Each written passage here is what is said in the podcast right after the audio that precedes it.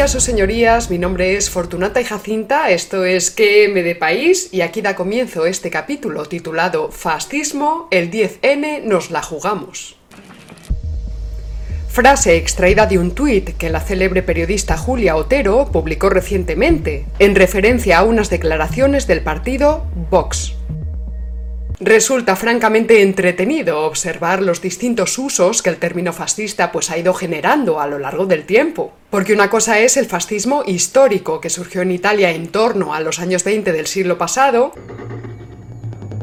y tal y como nos recuerda el filósofo Daniel López, cosa muy distinta es el fascismo entendido en sentido sustancialista metafísico, como si fuese la esencia del mal, que es como ingenua y míticamente lo entiende casi todo el mundo. En la caja de descripción de YouTube dejaré el enlace a este jugoso artículo de Daniel López, publicado en la revista El Catoblepas en el año 2010, y subtitulado como un intento de redefinir filosóficamente al fascismo, y de aclarar y distinguir semejante fenómeno en el concurso de las ideas políticas.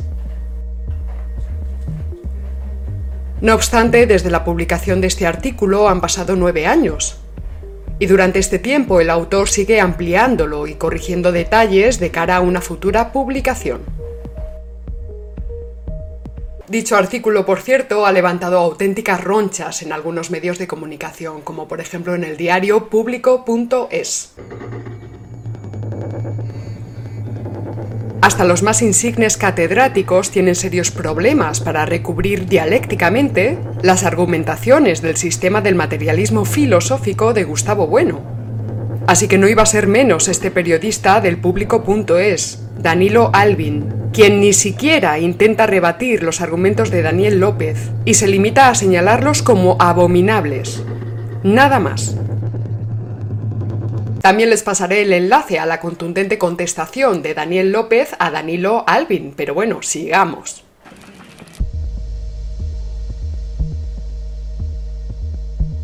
En su obra Fascismo, Historia e Interpretación, el historiador italiano Emilio Gentile nos advierte que la imprudente extrapolación del término fascismo ha llevado a denominar fascista a regímenes tan distintos como el de Juan Perón en Argentina, la República Presidencial de Charles de Gaulle en Francia, los regímenes de partido único del Tercer Mundo, la dictadura de los coroneles de Grecia, la presidencia de Richard Nixon en los Estados Unidos de Norteamérica, los regímenes militares de América Latina, e incluso a las democracias burguesas y a los propios comunistas.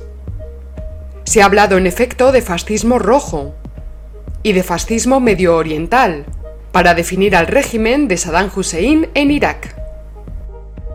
También se ha llamado fascista a Felipe González, del PSOE a José María Aznar, a Franco, a Carrero Blanco, a cualquier franquista en general, a Joan Tardá de Esquerra Republicana de Cataluña, a Manuel Fraga, a los asesinos etarras, quienes a su vez llaman fascistas a todo lo que tenga que ver con España, a los de la CEDA durante la Segunda República Española. Los separatistas en España llaman fascistas al resto de españoles, y los de PSOE y Podemos llaman fascistas a sus oponentes políticos.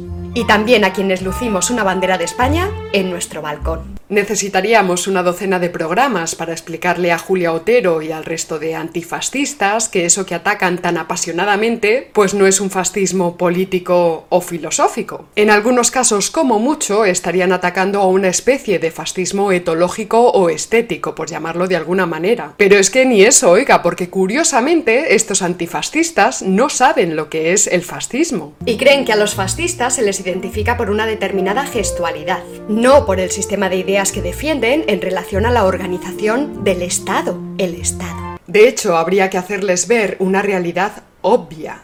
Antifascistas, el fascismo ha muerto. Murió en mayo de 1945.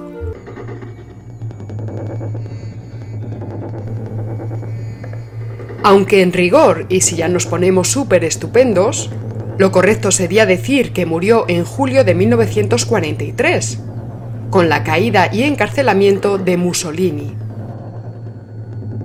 Su impresionante rescate por parte de Otto Scorseni y la fundación de la República Social Italiana, más conocida como República de Saló, fueron más bien episodios y aventuras de la decadencia del Tercer Reich.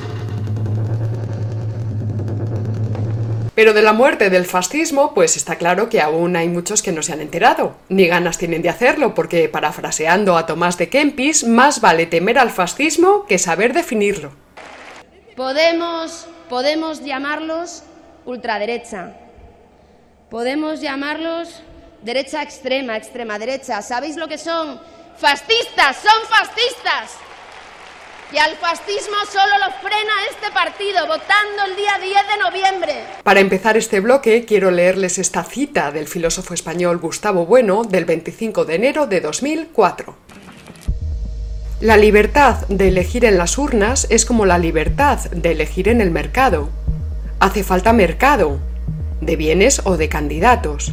Para eso hacen falta industrias trabajando y ofreciendo bienes y ofreciendo candidatos, y en eso están pues los distintos medios de comunicación, sus periodistas, sus ministro periodistas y tertulianos también, nuestros cineastas y otros sujetos de autoridad del mundo del arte que ejercen como comisarios políticos, también politólogos y sociólogos, los creadores de contenido en redes sociales, youtubers, tuiteros y blogueros de esos llamados influencers. Esto es, habilidosos prescriptores que tratan de persuadir a sus clientes sobre la bondad de sus productos, sobre los beneficios de determinados programas políticos o sobre la excelencia de tal o cual candidato. Y hasta tal punto esto es así que sencillamente hoy día, sin televisión y sin redes sociales, la democracia sería imposible. Porque hablar de democracia es tanto como hablar de mercado pletórico de bienes y servicios.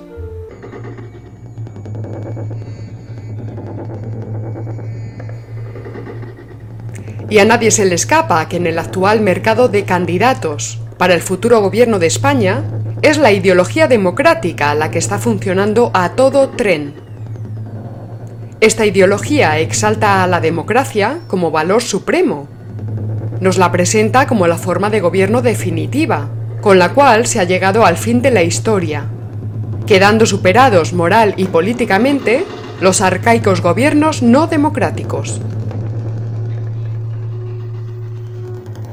En España esta ideología democrática presenta como contrafigura diabólica al fascismo, etiqueta ideológica que nunca se define y cuya función reside en desacreditar moralmente al contrario.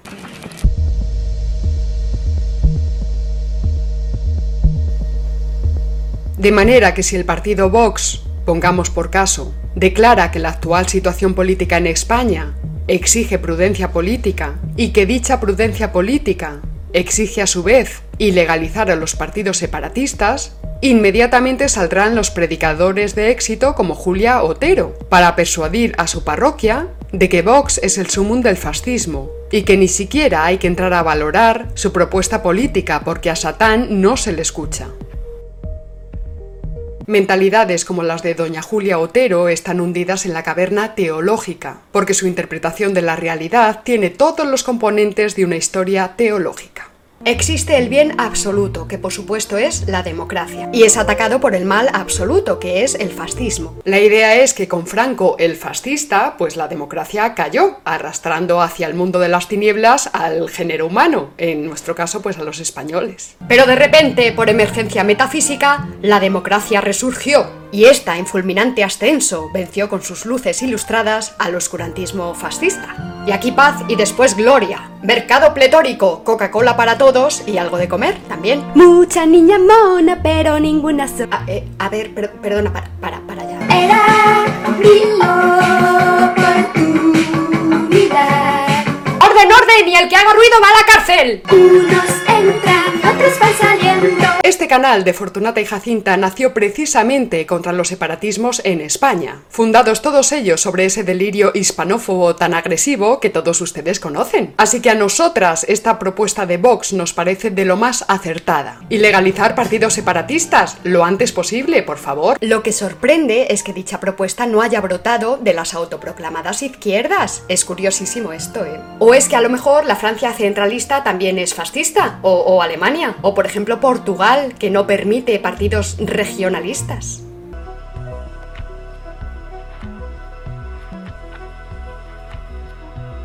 Como muy bien ha señalado Pedro Insua, filósofo por cierto nada afecto a Vox, se trataría de una ilegalización que esos mismos grupos políticos sediciosos están reclamando a gritos, al ser sus programas incompatibles con el Estado, y dado que su naturaleza separatista está explicitada formalmente en sus programas.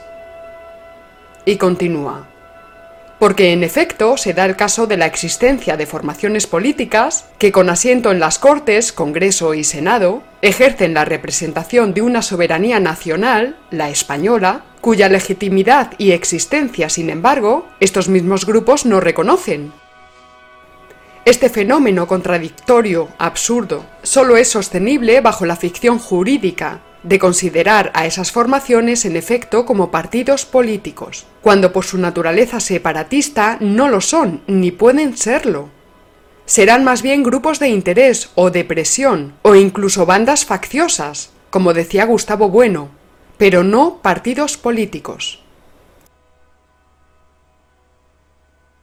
Abajo les dejaré el enlace a este interesantísimo artículo de Pedro Insua en el que, entre otras cosas, nos explica, por ejemplo, que la ley del 14 de junio de 1976, ley por la que se aprobaban frente al franquismo las asociaciones políticas, preveía la posibilidad de la suspensión de las asociaciones políticas si éstas desarrollaban actividades que persiguieran fines ilícitos entendiendo por fines ilícitos el ataque por cualquier medio a la soberanía, a la unidad e independencia de la patria, a la integridad de su territorio o a la seguridad nacional.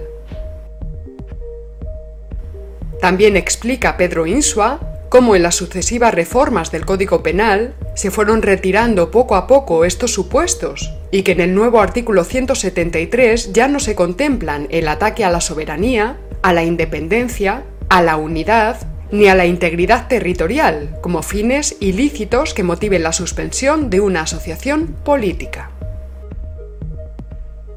Sorprende ver hasta qué punto una parte importante de la sociedad española ha normalizado la idea de que defender a la nación política es cosa de fascistas, o que defender a la patria es cosa de fachas, y así dice Gustavo Bueno. En este punto podemos encontrar una diferencia importante entre el mercado de bienes y el mercado de candidatos.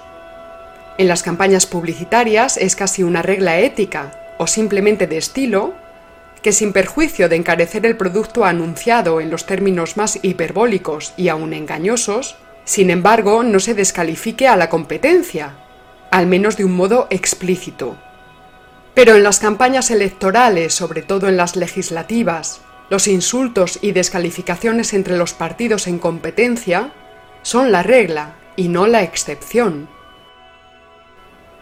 Y continúa. Esto es debido a que en una democracia, los partidos constitucionalistas, al no poder reconocer una oposición de fondo, tienen que atribuirse diferencias fingidas para justificar su intento de sustituir al partido en el gobierno o de mantenerse en el gobierno. Las elecciones como la fiesta de la democracia. Más bien, las elecciones como una guerra a muerte entre los partidos políticos y entre los votantes. Volvemos a poner como ejemplo a Vox, partido del que podrían cuestionarse muchos de sus componentes filosóficos, políticos e ideológicos, pero es que también nos gusta provocar. Pero es que las reacciones que suscita en plena democracia son de traca, puro irracionalismo colectivo, al modo un poco de la caza de brujas del siglo XVII, ¿se acuerdan ustedes? Al estilo protestante, ¿se acuerdan? ¿Se acuerdan? El éxito de Santiago Abascal en el pasado debate electoral ha activado las alarmas entre distintas fuerzas de poder político y económico en España lo que a dos días de las elecciones significa dar luz verde a todo tipo de acciones con tal de desacreditarle de cara a los votantes. El periódico El País publicó un editorial el pasado día 6 en el que declaraba que la presencia de una fuerza como Vox en un debate electoral en el que se dirimía el inmediato futuro político de España así como la escalofriante naturalidad con la que los argumentos xenófobos e intolerantes de su líder se codearon impunemente con los del resto de los partidos, debería encender sin más demora todas las alarmas. Sin embargo, lo que está pasando en Cataluña pues es normal y no hay motivo para que se encienda ninguna alarma, ninguna. Y a Iñaki Gabilondo no le preocupa ni el expolio fiscal, ni la violencia golpista, ni el paro, ni la dependencia judicial, ni la incapacidad de Moncloa para negociar con Washington, ni el aumento de la delincuencia, ni que Vinicius no juegue, porque a Iñaki Gabilondo lo que le preocupa es Vox. Y el problema es que en dicho debate electoral, tales argumentos xenófobos e intolerantes por parte del señor Abascal, pues no es que se vieran muy claramente, y así pudieron comprobarlo pues millones de telespectadores. Tan milagroso fenómeno sugeriría quizás, ¿verdad?, pues que el líder de Vox opera una especie de sugestión hipnótica sobre sus contrincantes políticos y sobre los televidentes, despojándoles de toda capacidad crítica mientras él suelta ahí libremente pues todo tipo de improperios xenófobos e intolerantes. Pero luego llega el supremacismo catalán con aquello de que un grano de Ávila no será nunca como uno del Valle del Vic, y no pasa nada porque eso es libertad de expresión. Habrá que empezar a valorar si quizás también fue culpa de Abascal la lamentable actuación que nos brindó Pedro Sánchez, quien, incapaz de levantar la vista del atril durante horas, se negó a entrar en el debate y a responder a las preguntas que se le hacían. Yo pienso que los del país tendrían que haber dicho directamente que el líder de Vox dispone de sienes magnéticas con poder de irradiación paralizante. Y que expele fuego del averno por las narices. Y que expele fuego del averno por las narices. Hemos llegado a un punto en el que ya no importa lo que fuera o dejara de ser el fascismo histórico, porque fascismo es aquello que los predicadores de la ideología democrática señalan con el dedo. Fascismo es eso, eso de ahí, eso de ahí. O eso, o eso, eso, eso, eso, como los niños pequeños, eso, con el dedo. Quizás sería excesivo pedirles una definición del palabra, más allá del infantil, franco facha, cacaculo, pedopis. Fascistas, son fascistas. Y al fascismo solo lo frena este partido, votando el día 10 de noviembre. Menuda escandalera se ha montado estos días con Santiago Abascal por citar a Ramiro Ledesma. ¡Va de retro! Pero nadie dice que el eslogan de Vox, la voz de la España viva, está extraído de la declaración del Comité Revolucionario del 13 de abril de 1931. Virgen del Rosario, ¿significará eso que Vox es un partido antimonárquico? ¿Acaso los del Comité Revolucionario también eran fascistas? Bueno, según Mussolini, que sabía un poco de estas cosas, lo más parecido que había al fascismo en España en ese momento era hazaña, por su autoritarismo, aunque es cierto que lo dijo en 1932, un año antes de la fundación de Falange. ¿Será entonces que los de Vox son unos cachondos mentales? Primero citan descaradamente a un falangista en mitad de un debate electoral y luego a los del Comité Revolucionario que instaló la República en España. ¡Anatema! ¡Anatema! ¿Es que ya no respetan nada? Por cierto, que tal y como nos recuerda Miguel Ángel Quintana Paz, Cristina Morales, la joven recientemente laureada con el Premio Nacional de Narrativa, ya había citado profusamente a Ramiro Ledesma en su novela de 2013 Los combatientes. Pobre fascista anti. Pobre antifascista fascista. O pobre, pobre fascista antifascista. Uy, pobre chica. Ay. Una cosa nos parece incontestable. Desde luego, los jefes de campaña de Vox logran dejar al descubierto la estulticia mental y la miseria moral de la mayoría de sus detractores. El caso es que la filosofía, si pretende ser crítica, no puede caer en la comodidad de lo políticamente correcto.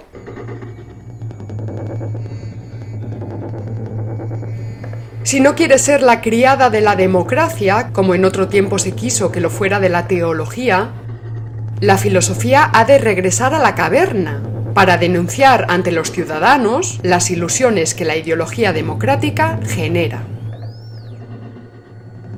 Así lo hicieron Platón, Rousseau, Lenin y otros nobles críticos de la democracia, y así lo haremos nosotros. Conscientes de que los indignados nos tirarán piedras, como ya advirtió Platón, y de que nos llamarán fascistas, como es de rigor.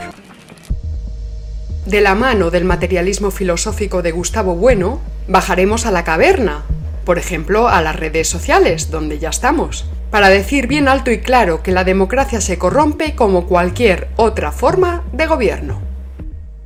Definir metafísicamente la democracia como la voluntad del pueblo, pues significa reconocer no solo que sabes que estás siendo engañado, sino que además estás dispuesto a ser engañado. Habrá que recordarles, por cierto, que la democracia siempre está referida a una sociedad política dada, y que si en España se quita precisamente la referencia de España, entonces desaparece la democracia. Habrá que advertir que en modo alguno la democracia hace autónomos y libres a los seres humanos, entre otras cosas porque la democracia exige el control ideológico de las masas y el uso de la mentira política.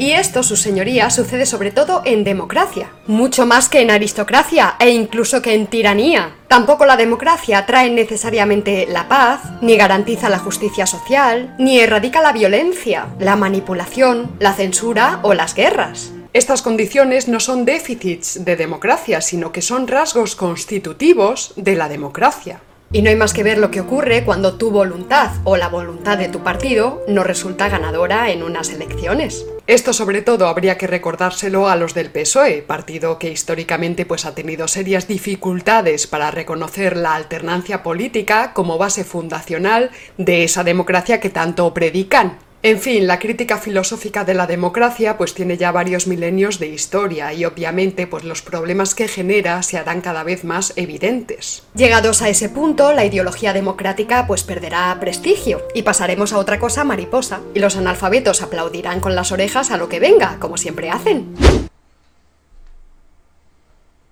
Verán ustedes, cuando se habla de la unidad indisoluble de la nación, se habla de una realidad positiva, aquí en Estados Unidos o en Argentina. Ser español es un hecho objetivo, no subjetivo. No es algo opinable o propio de la doxa, dicho en términos platónicos.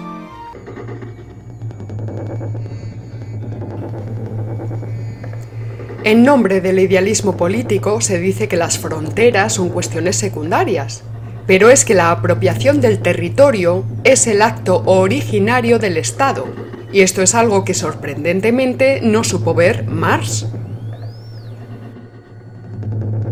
El territorio y la defensa de las fronteras es el fundamento de cualquier Estado e implica la riqueza de la nación. Y esto lo saben muy bien los separatistas, quienes a la caza de un Estado propio lo primerito que intentan hacer es secesionar una parte del territorio español.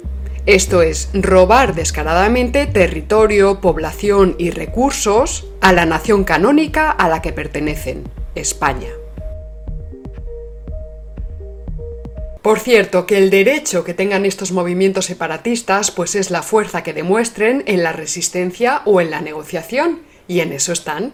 Todos los inquilinos de la Moncloa han sido condescendientes con el nacionalismo catalán, incluido Franco, aunque bueno, este residía en el Pardo. Pero es obvio que ciertos equipos de gobierno pues lo han sido más que otros, y ahí está el icetizado o icetizante programa electoral del PSOE, que cita la Declaración de Barcelona de 2017. Abajo les dejaré el enlace a otro nutritivo artículo de Daniel López, quien nos informa de lo siguiente. La Declaración de Barcelona es un documento que firmaron la Comisión Ejecutiva Federal del PSOE y la Comisión Ejecutiva del Partido Socialista Catalán, justo después de la victoria de Pedro Sánchez contra Susana Díaz. El subtítulo de la declaración no puede ser más explícito y revelador. Por el catalanismo y la España federal.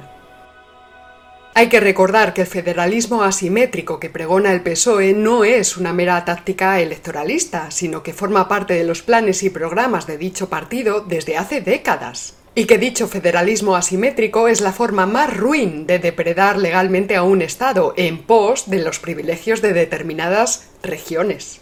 Pero por supuesto no vayamos a echarle toda la culpa al PSOE y al grupo Prisa. Abajo les dejo también otro interesante artículo publicado en la plataforma AZ Periodistas y titulado Expediente Pedro J. La siniestra idea de España que posee el más fiel periodista del constitucionalismo.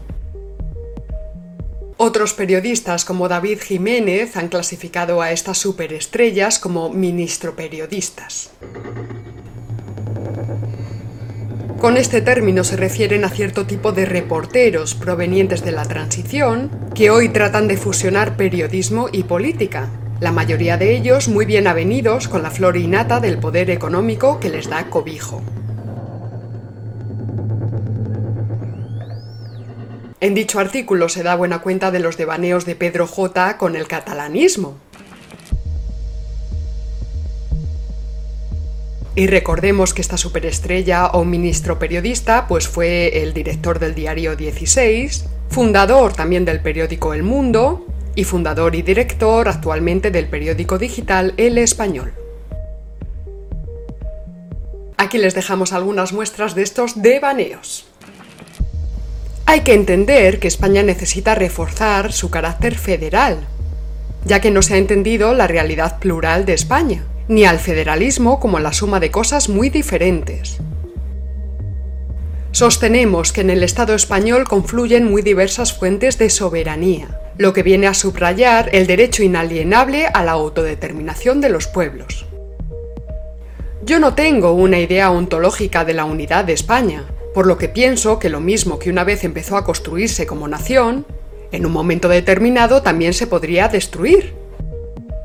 Me cago en 10, como si todos los que defendemos la unidad territorial tuviéramos una idea esencialista de España. Pues menudos materialistas filosóficos seríamos si defendiéramos la idea de una España eterna y sagrada e incorruptible. Señor Pedro J, ni la patria ni la nación política son ideas místicas, sino realidades materiales, objetivas y palpables. La patria, por ejemplo, pues es el territorio donde están las casas. Las riquezas, los metales, el ganado, es el lugar donde vivieron nuestros abuelos y donde viven nuestros hijos. Todos sabemos que para justificar sus ambiciones de cara a los de fuera, el separatismo y su impresionante maquinaria propagandística señala al Estado español como un Estado fascista.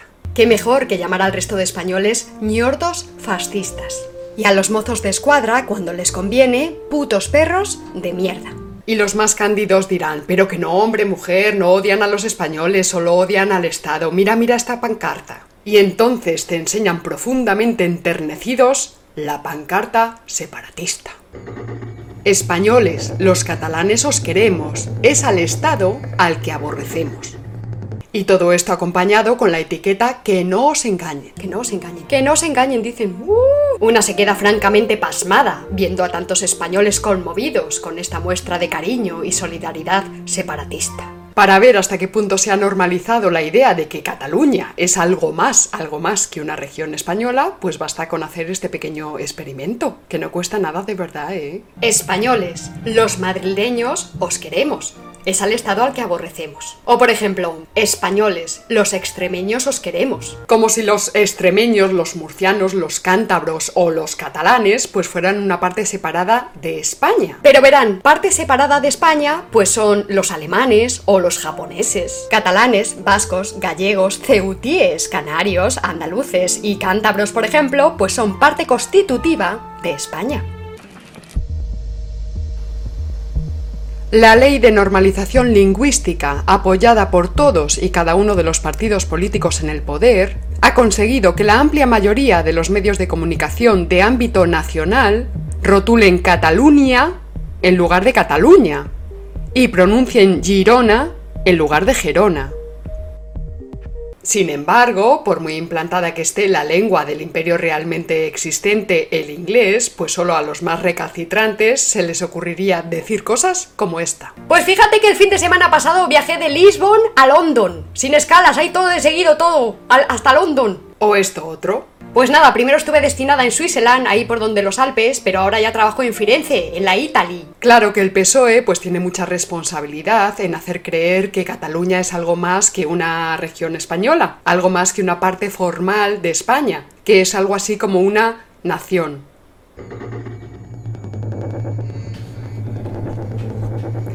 De hecho, si el PSOE icetizado sigue apostando por el federalismo, es con el único objetivo de validar la idea de que España es una nación de naciones.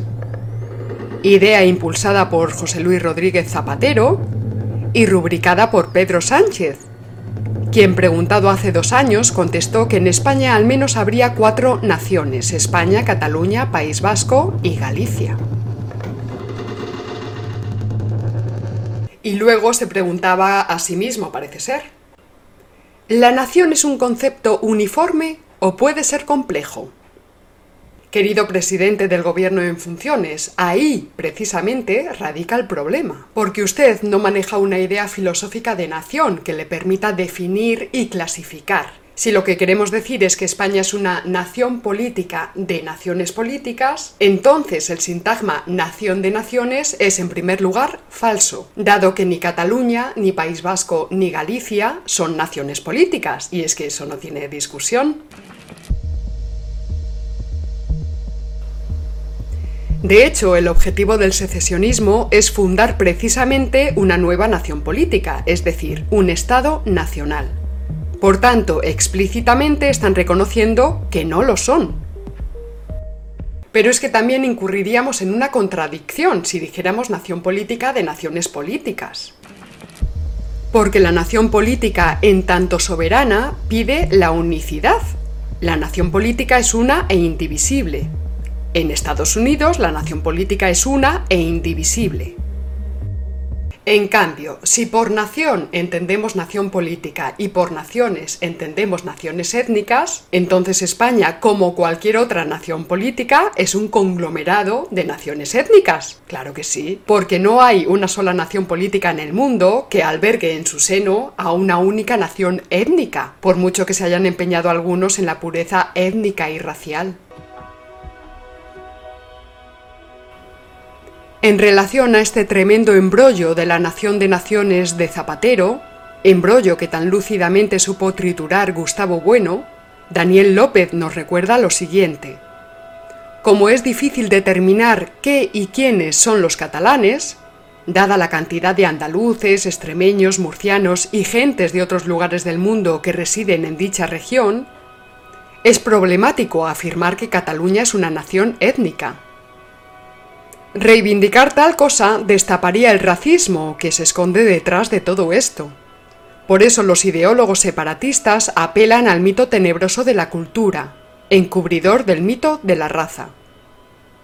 Y se postula, aunque no hayan leído a Fichte, que una cultura pide un estado de cultura y que por tanto Cataluña, como tiene una cultura propia, tendría derecho a tener un estado propio.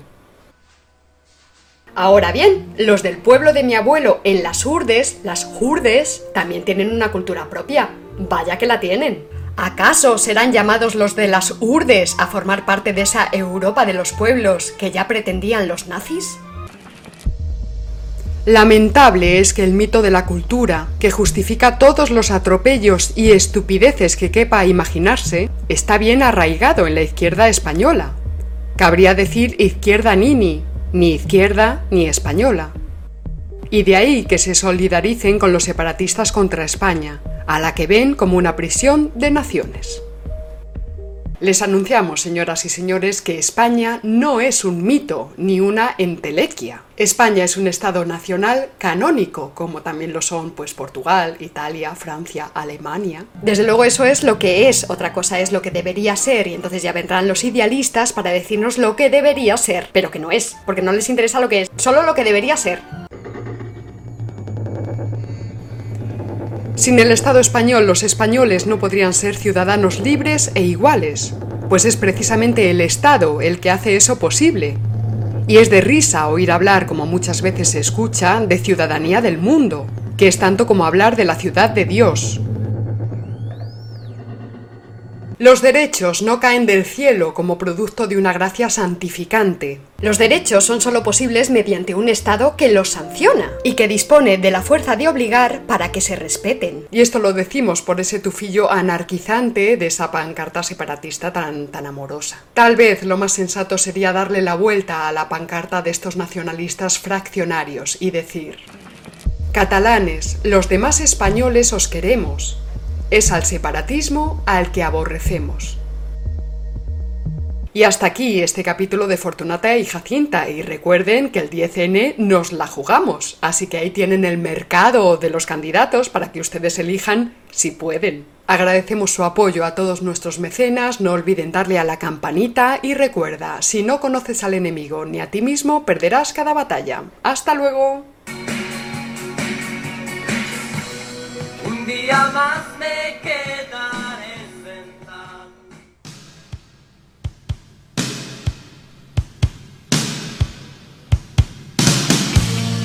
Un día más me quedaré sentado